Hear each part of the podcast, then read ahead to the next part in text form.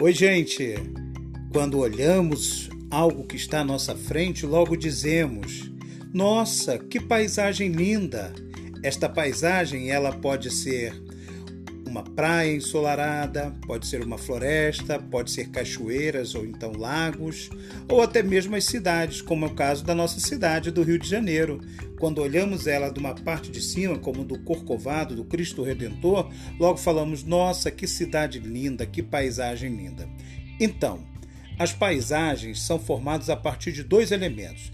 Primeiro, os elementos naturais, que são aquelas paisagens formadas pela ação da natureza que pode ser na sua forma de relevo por montanhas, serras, planaltos e planícies, pela sua hidrografia, rios, lagos, oceanos e mares e pela sua vegetação.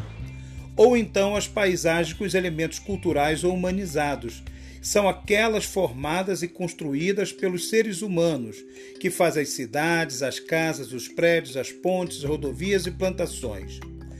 A paisagem também, pessoal, apresenta elementos invisíveis que podem ser percebidos pelo observador, pela observadora, como o barulho dos automóveis, dos sons altos, o canto dos pássaros, os cheiros da poluição e a relação entre as pessoas.